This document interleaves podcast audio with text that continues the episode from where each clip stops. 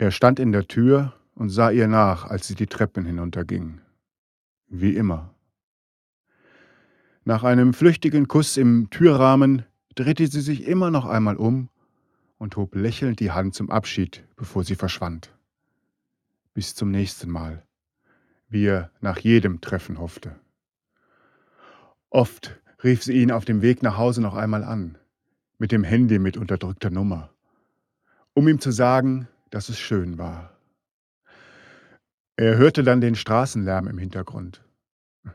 Manchmal lachte sie ins Telefon und meinte, sie habe den Eindruck, manche Passanten sähen ihr an, was sie gerade getan hatte. Zum Schluss sagte sie, dass sie sich wieder bei ihm melden würde. Wie immer. Er freute sich einen Moment lang darüber, wenn sie anrief. Dann setzte die Beunruhigung ein. Er konnte niemals sicher sein, dass sie sich wieder melden würde. Wann sie sich melden würde. Es lag nicht in seiner Hand, sie entschied.